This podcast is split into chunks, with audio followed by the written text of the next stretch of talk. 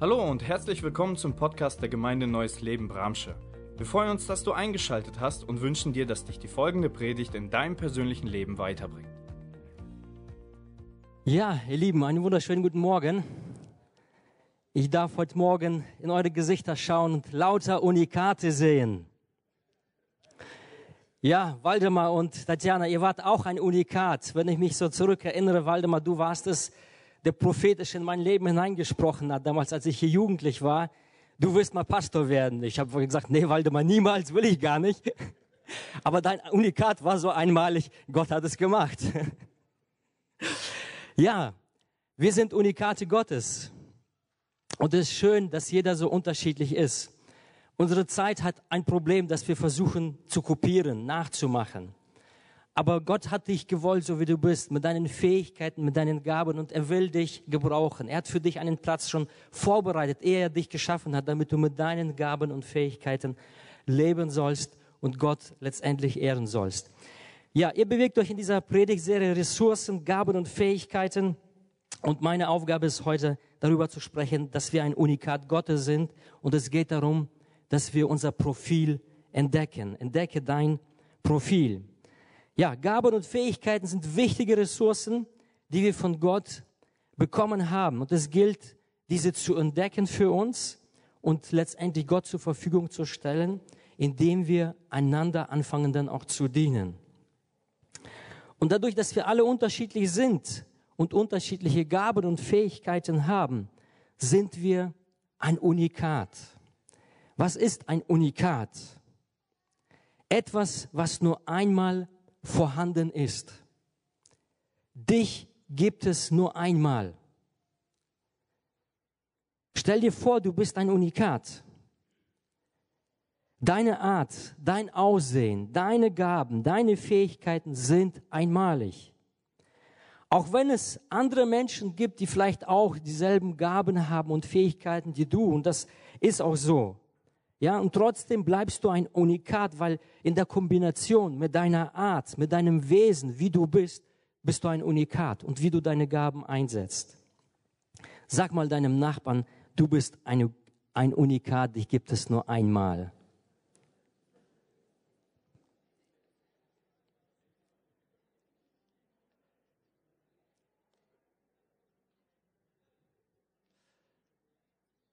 Es geht nicht darum, irgendwie zu schmeicheln. Es ist Tatsache. Und es ist schön, wenn wir entdecken und verstehen, wir sind ein Unikat Gottes und dass wir uns selber auch annehmen, akzeptieren und begreifen, was hat Gott alles in mich hineingelegt und damit versöhnt sind und anfangen, in den Gaben und Fähigkeiten auch Gott zu ehren und zu dienen. Du bist nicht einfach mal eine Massenware, ja, sondern du bist ein Unikat. Gott persönlich hat dich kreiert. Du bist ihm wertvoll. Er hat sich Mühe gegeben, er hat sich geformt und in dich etwas hineingelegt, wie er dich sehen und haben wollte. Er hat dir Gaben, Fähigkeiten gegeben, er hat dich damit ausgestattet, damit du dich, ihn mit deinen Taten letztendlich ehren kannst. Und darum ist es auch wichtig, dass du dein Profil entdeckst. Was ist ein Profil? Nein, wir sprechen hier nicht über Reifenprofil vom Fahrrad oder am Auto, aber es ist so ähnlich. Ja, so wie ein Reifenprofil hat, ein Muster, Rillen und unterschiedliche Stärken, so hat auch jeder Mensch ein Profil und unterscheidet sich von anderen.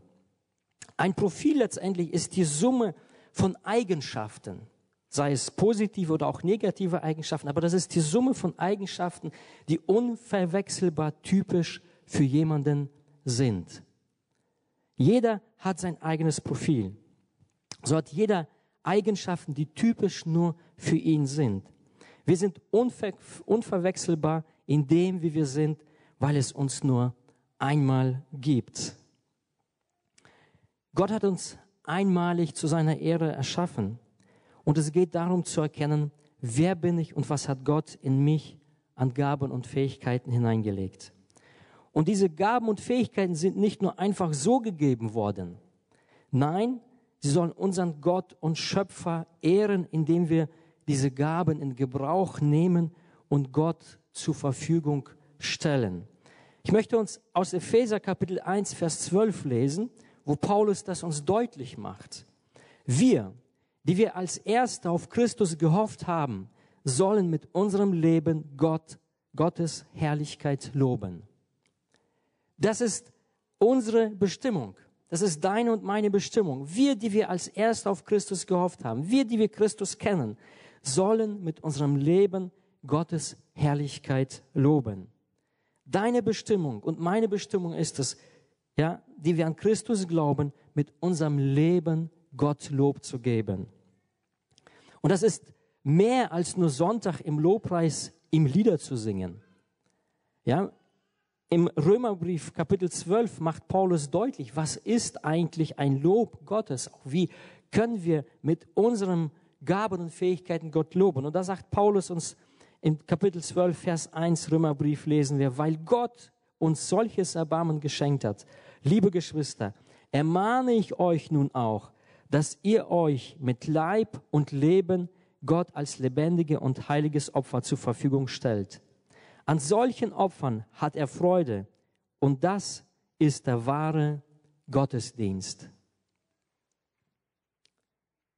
mit Leib und Leben Gott als lebendiges und heiliges Opfer sich zur Verfügung stellen.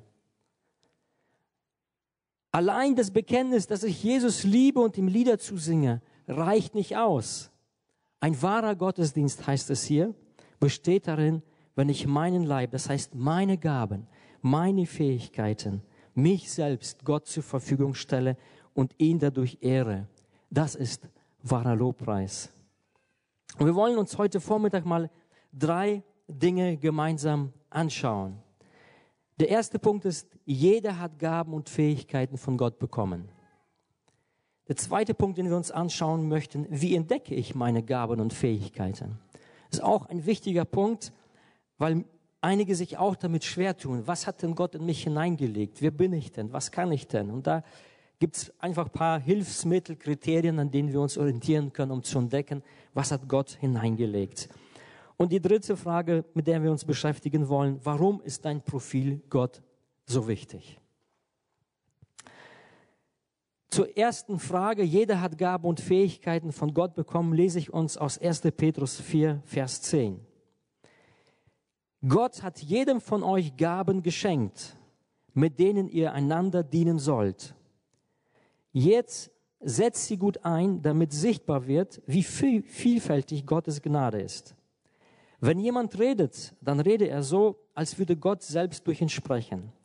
Wenn sich jemand für andere einsetzt, dann setze er sich mit all der Kraft und Energie ein, die Gott ihm gibt. Dann wird Gott in allem durch Jesus Christus verherrlicht werden. Alle Ehre und Macht gehören für immer und ewig ihm. Amen.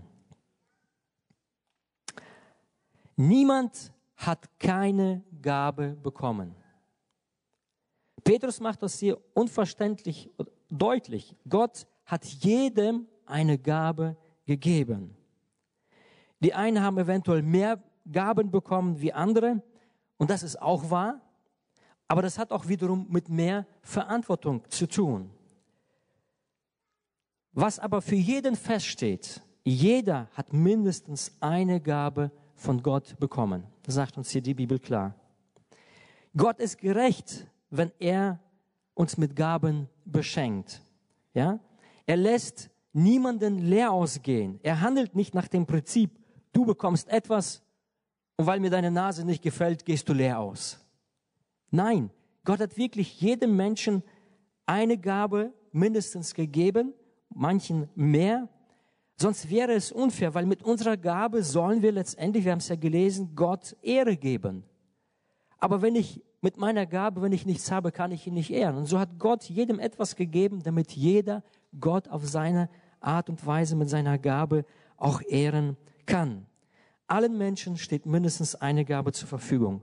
Auch wenn manche mehr Gaben bekommen. Aber das hat dann auch mit der Fähigkeit zu tun, die jeder unterschiedlich auch hat. Der eine kann mehr tragen oder mehr Ressourcen verwalten, ja, Angaben, der andere weniger. Und Gott kennt uns. Er hat uns so geschaffen und hat uns, ja, so wie er uns geschaffen hat, auch das gegeben, das Maß an Gaben und Fähigkeiten hineingelegt, wie viel wir auch, ja, verwalten können.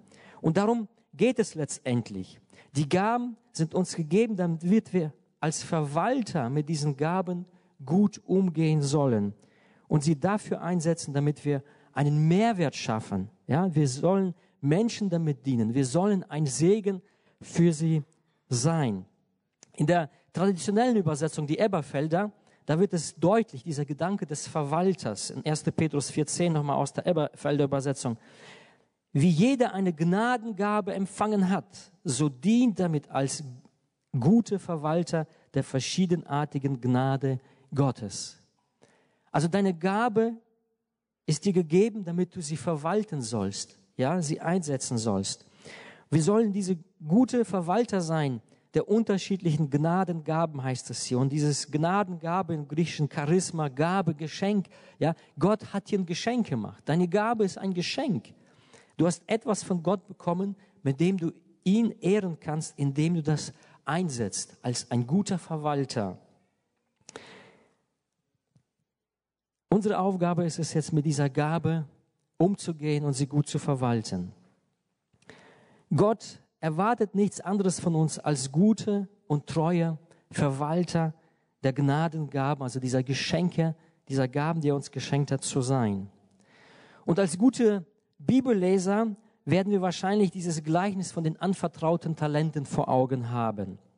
Ja, wo es darum geht, dass der Herr den treuen oder die treuen Knechte lobt, sie mit dem anvertrauten Geld gut umgegangen sind, außer einer. Was sollen uns diese Gleichnisse, die wir in diesem Kapitel 25 lesen, äh, was, sollen, was wollen uns diese Gleichnisse deutlich machen? Dort geht es einmal um das Gleichnis mit den Brautjungfern und dann dieses Gleichnis mit dem anvertrauten Geld. Beide Gleichnisse beschreiben, wenn wir sie lesen, die Treue und die Klugheit der Handelnden. Und diese Gleichnisse sollen einen Gedanken oder eine Wichtigkeit verdeutlichen, ja, nämlich das Verhalten von Jesu Nachfolgern in der Abwesenheit von seiner Himmelfall bis zu seiner zweiten Wiederkehr.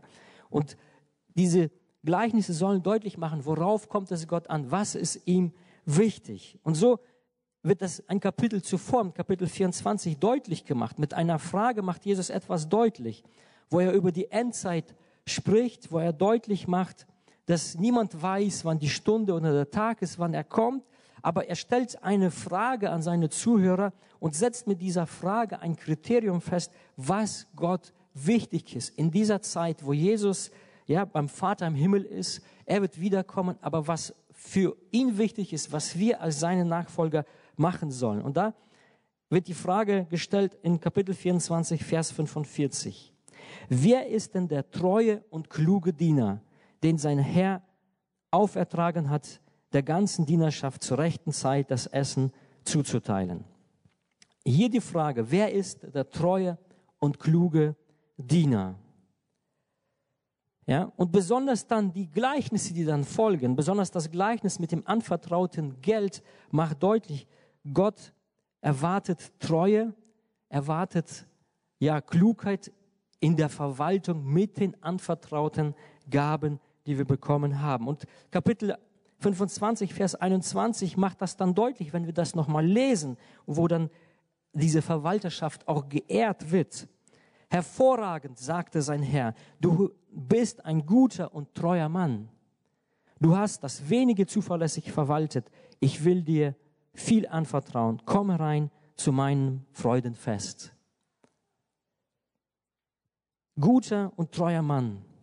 Es ging um Treue. Und es geht hier um Verwalterschaft. Das, was anvertraut wurde, ja, hier in diesem Fall Geld wurde anvertraut und es wurde treu damit umgegangen, es wurde gut verwaltet. Und so sagt Jesus, du bist ein treuer und guter Mann, geh hinein in mein Freudenfest. Und das ist, was in der Nachfolge Jesu wichtig ist. Ja, solange wir auf sein Kommen warten, sollen wir mit den anvertrauten Geschenken, mit diesen Gaben, die wir haben, gute Verwalter sein und gut damit Ressourcen und umgehen. Was entgegnet er dem Knecht oder dem Verwalter, der sein Geld vergraben hatte? Wir lesen Vers 25. Da hatte ich Angst und vergrub dein Talent in der Erde. Hier hast du das deine wieder zurück. Du böser und fauler Mensch, sagte sein Herr darauf.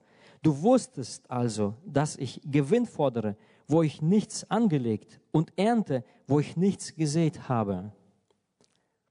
Jesus bezeichnet den Knecht, der das Geld von seinem Herrn bekommen hat, um es zu verwalten, als böser und fauler Mensch. Wo ich so darüber nachgedacht habe, habe ich gedacht, Jesus ist eigentlich hart von dir. Der Mensch hat doch Angst. Und du bist doch ein barmherziger Gott, der Verständnis hat. Eigentlich sollte man vielleicht etwas barmherziger in die Situation umgehen. Aber nein. Und je mehr ich darüber nachdenke und äh, einfach auch in das Leben der Gemeinde hineinschaue, verstehe ich, warum Jesus das auch gesagt hat und warum er das so auch knallhart hier sagt, du böser und fauler Knecht. Jesus hat uns Gaben gegeben, damit wir ihn ehren. Aber manche Christen suchen nach Ausreden, warum sie Gott mit ihrer Gabe sich nicht hingeben wollen. Die einen haben Angst und ich will das nicht kleinspielen. Es gibt Ängste. Aber eine andere Sache macht auch deutlich, dass wir sie trotzdem irgendwie überwinden im Alltag. Ja, die anderen haben das Gefühl, ich bin nicht gut genug, ich bin nicht begabt. Andere fühlen sich minderwertig und so können wir vieles an Argumenten finden, an Ausreden, die Menschen suchen, um ihre Gabe im Reich Gottes nicht zur Verfügung zu stellen. Interessant ist aber, dass oft diese Ausreden im Reich Gottes genutzt werden, aber im Alltag, in der Berufswelt werden die Gaben irgendwie eingesetzt. Ja, manche können tolle private Partys organisieren. Und du staunst einfach, wie die das schaffen. Aber wenn du sie fragst, kannst du das Sommerfest organisieren, auf einmal ist die Gabe verschwunden. Ich weiß nicht, so geht es mir als Pastor manchmal, wenn ich die Menschen beobachte. Viele gehen auf die Arbeit, machen ihren Job und irgendwie funktionieren da Dinge. Die schaffen irgendwas, haben sogar bestimmte Posten. Und diese selbe Gabe schaffen die es nicht, in die Gemeinde einzubringen. Und ich glaube, dieser Gedanke schwingt hier mit. Jesus hat diesem einen auch, das, dieser, der eine, der das eine Talent bekommen hat, auch zugetraut. Du kannst etwas damit machen, wenigstens zur Bank bringen, damit es Zinsen bringt. Aber Jesus sagt, du bist ein fauler und böser Mensch. Du hast nichts unternommen, um einfach zu versuchen, wenigstens dich einzubringen. Da, wo wir müssen oder da, wo wir wollen, bringen wir unsere Gaben zum Einsatz. Das ist meine persönliche Beobachtung. Ich weiß nicht, vielleicht seht ihr die Dinge anders, aber ich beobachte das. Aber sie freiwillig dem Reich Gottes, der Gemeinde zum Dienst an den Menschen zur Verfügung zu stellen, da tun sich manche schwer und suchen danach Ausreden. Und Jesus ist hier knallhart und direkt. Du hast eine Gabe bekommen. Und wenn du sie nicht für Gott einsetzt, bist du faul. Klingt hart, aber wenn ich die Bibel lese, erkenne ich das hier so. Ja, Jesus sagt sogar, du bist böse, weil du nur an dich denkst und nicht an Gott, um ihn mit deiner Gabe zu ehren, die er dir geschenkt hat. Sage nicht, ich habe keine Gabe. Suche nicht nach Ausreden, das macht ein fauler und ein böser Mensch. Gott hat dir mindestens eine Gabe geschenkt.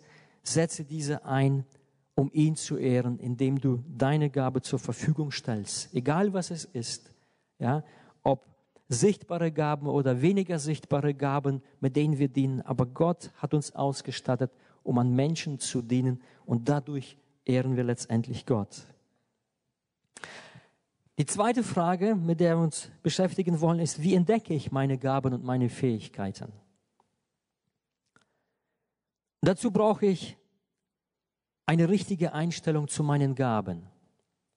Ja, sie sind nicht nur zu meinem eigenen Nutzen von Gott gegeben worden.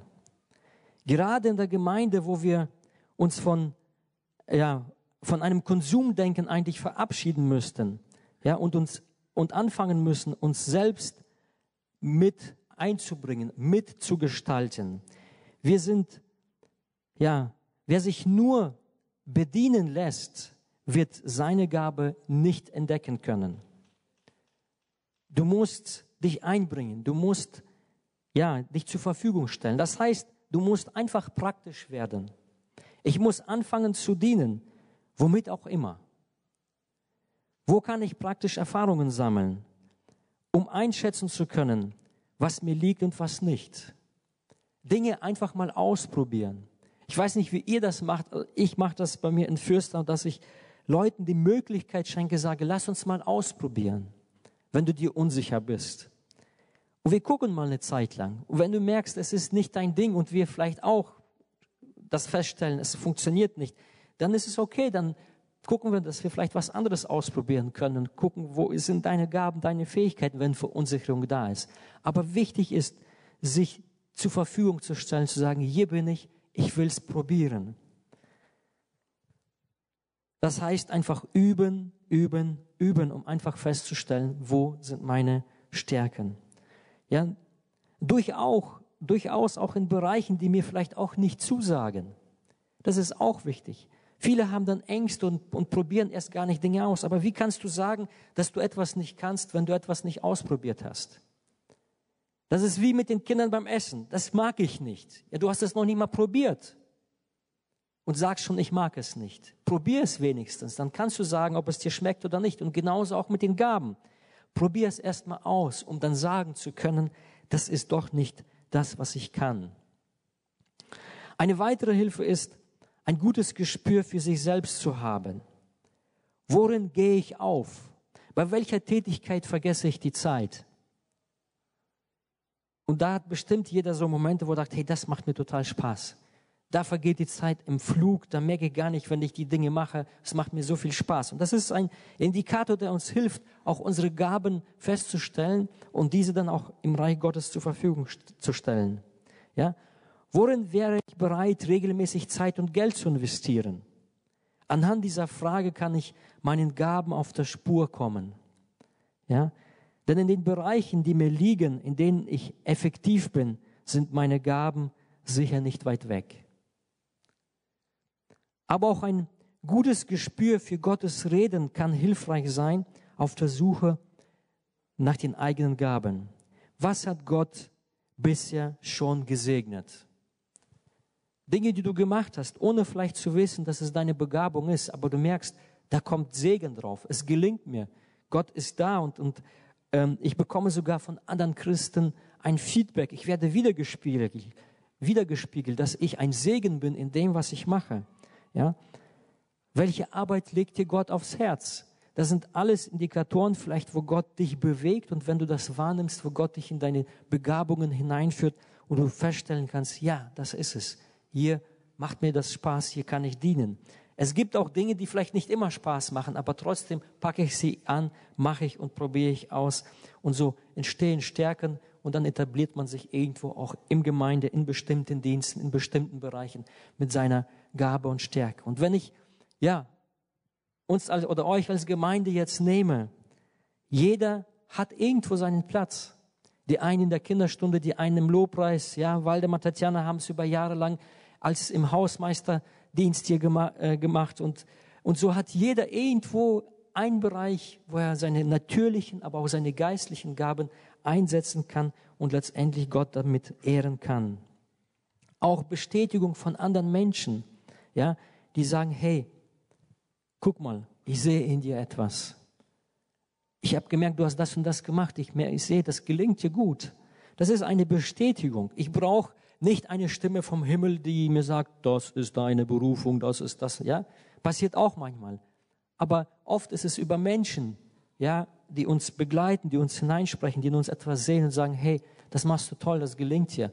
Und so kannst du feststellen, das ist meine Begabung und stelle sie Gott zur Verfügung. Du kannst daran arbeiten, diese Gabe optimieren und letztendlich Gott mehr dadurch Ehre zu geben.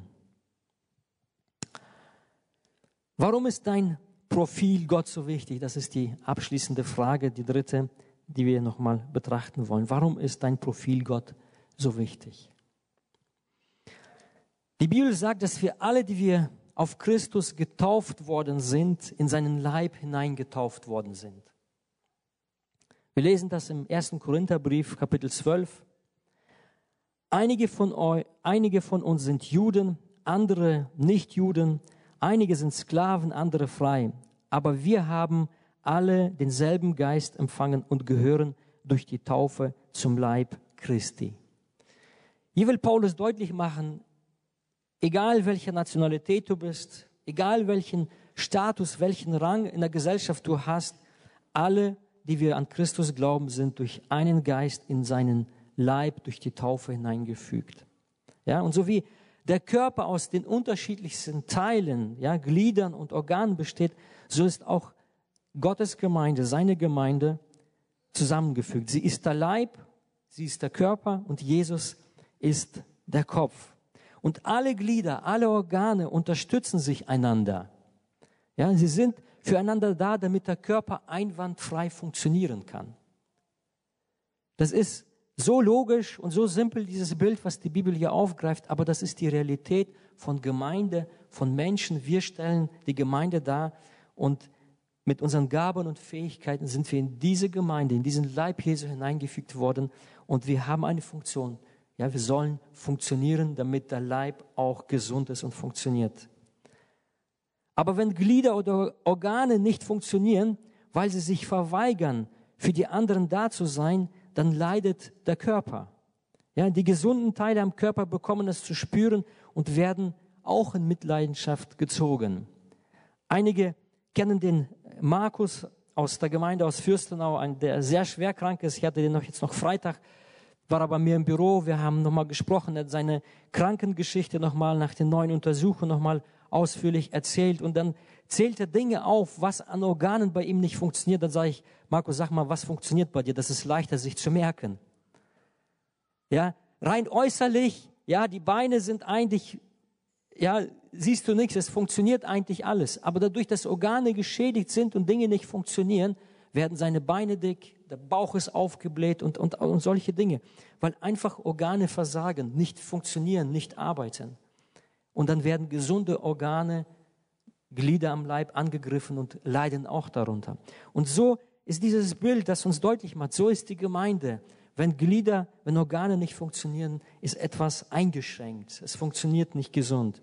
Und in diesem Bild über den Körper malt Paulus uns aus, wie wichtig es ist, dass alle Glieder funktionieren. Sie werden gebraucht, jeder mit seiner einzelnen Funktion. Wenn einzelne Glieder sagen, ich brauche den Leib nicht, auf mich könnt ihr verzichten, dann fehlt dem Körper etwas und er wird krank oder ist eingeschränkt.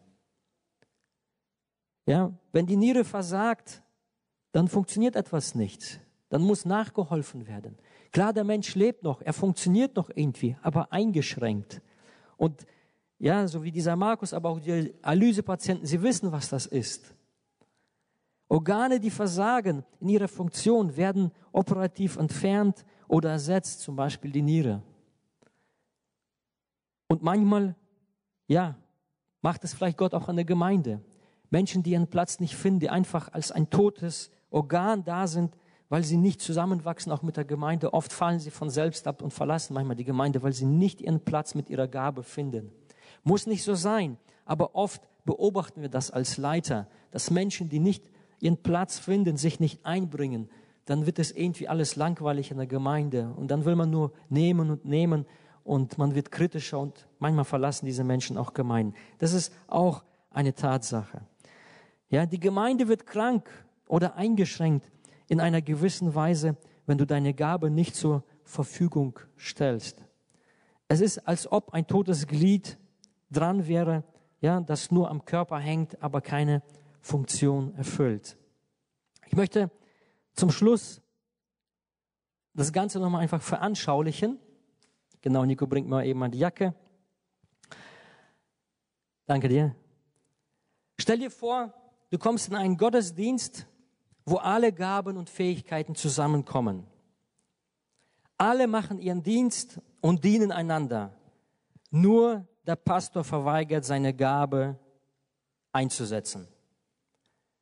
Ja, ich nehme mal den Pastor, wir können da jede einzelne Gabe einsetzen. Sei es das Lobpreisteam, sei es die Kinderarbeit, sei es der, äh, Ordnerdienst, Putzdienst oder Begrüßungsdienst, egal was es ist, oder Leute, die einfach nur für Feste backen und so ihre Backkunst zur Verfügung stellen. Wir können alles Mögliche da einsetzen. Ich bleibe mal beim Pastor. Das Welcome-Team heißt alle herzlich willkommen. Und ja, lass das Welcome-Team einfach diese rechte Hand sein. Ja, die sagt, hey, schön, dass du da bist. An der Tür wirst du begrüßt.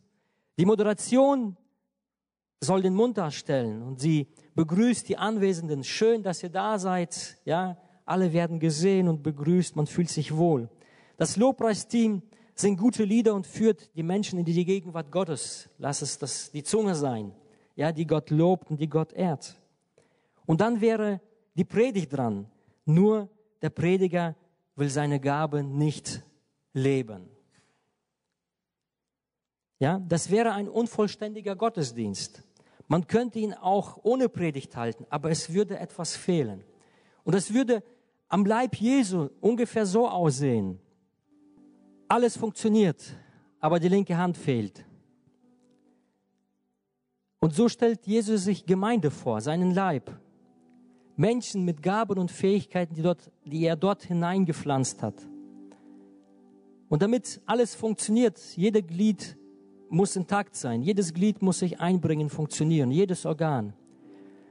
Aber wenn sich ein Glied verweigert, wenn der Pastor sagt, ich werde nicht predigen, ich will meine Gabe nicht leben, dann würde das Bild so aussehen. Es fehlt die, die linke Hand, der Mensch ist eingeschränkt, er ist gehandicapt, wir sagen behindert dazu. Es behindert etwas, wirklich die, ja, das Volle zu leben, das Ganze zu leben. Natürlich kann man noch einiges machen, man hat ja noch eine Hand. Aber wie schön ist es, wenn jeder seinen Platz findet, jeder seine Gabe, seine Fähigkeit einbringt und so zur Verfügung stellt. Gemeinden leiden manchmal drunter, egal ob kleine oder große Gemeinden, es fehlen Mitarbeiter. Nicht Menschen, Menschen sind oft genug da, die sich einbringen könnten, aber es fehlen Menschen, die ihre Gabe einbringen, sagen, ich bringe mich ein. Ich bringe meine Gabe ein und versuche Dinge. Vielleicht auch da, wo du siehst, da ist Not. Und vielleicht hat Gott gerade dich geschaffen mit einer Gabe, dass du in diese Notsituation hineingehst und merkst einfach, wie sich deine Gabe dort entfaltet und entdeckst, entdeckst etwas Kostbares, was Gott da in dich hineingelegt und erst Gott damit. Ja, manche Gaben zu leben ist auch manchmal anstrengend, ist nicht einfach. Gerade Gaben, wo es um Menschen geht, mit Menschen zu arbeiten. Aber Gott hat es so gewollt. Gott hat dich ausgestattet. Und ich will dich ermutigen, entdecke deine Gabe. Sag nicht, ich habe nichts empfangen. Jeder hat eine Gabe empfangen. Setze sie ein, damit der Leib Jesu funktioniert. Damit er nicht gehandicapt ist, damit er nicht eingeschränkt ist, und wenn alle Organe, alle Glieder sich einbringen, da ist eine Stärke. Denn ein gesunder Mensch, der Kraft hat, der voll, voll funktionsfähig ist, kann viel mehr leisten wie ein eingeschränkter Mensch. Das ist so logisch, so simpel. Lass uns das einfach auch im Alltag verstehen, im Gemeindeleben und unsere Gabe Gott zur Verfügung stellen. Ich möchte mit dem Bibelvers aus Epheser 1, Vers 12 nochmal enden. Wir haben ihn gelesen, aber nochmal zum Abschluss. Wir, die wir als erst auf Christus gehofft haben, sollen mit unserem Leben Gottes Herrlichkeit loben. Amen. Wir hoffen, die Predigt hat dich angesprochen. Solltest du noch Fragen haben, dann freuen wir uns, von dir zu hören. Send uns gerne eine E-Mail an info@gnl-bramsche.de. Gott segne dich.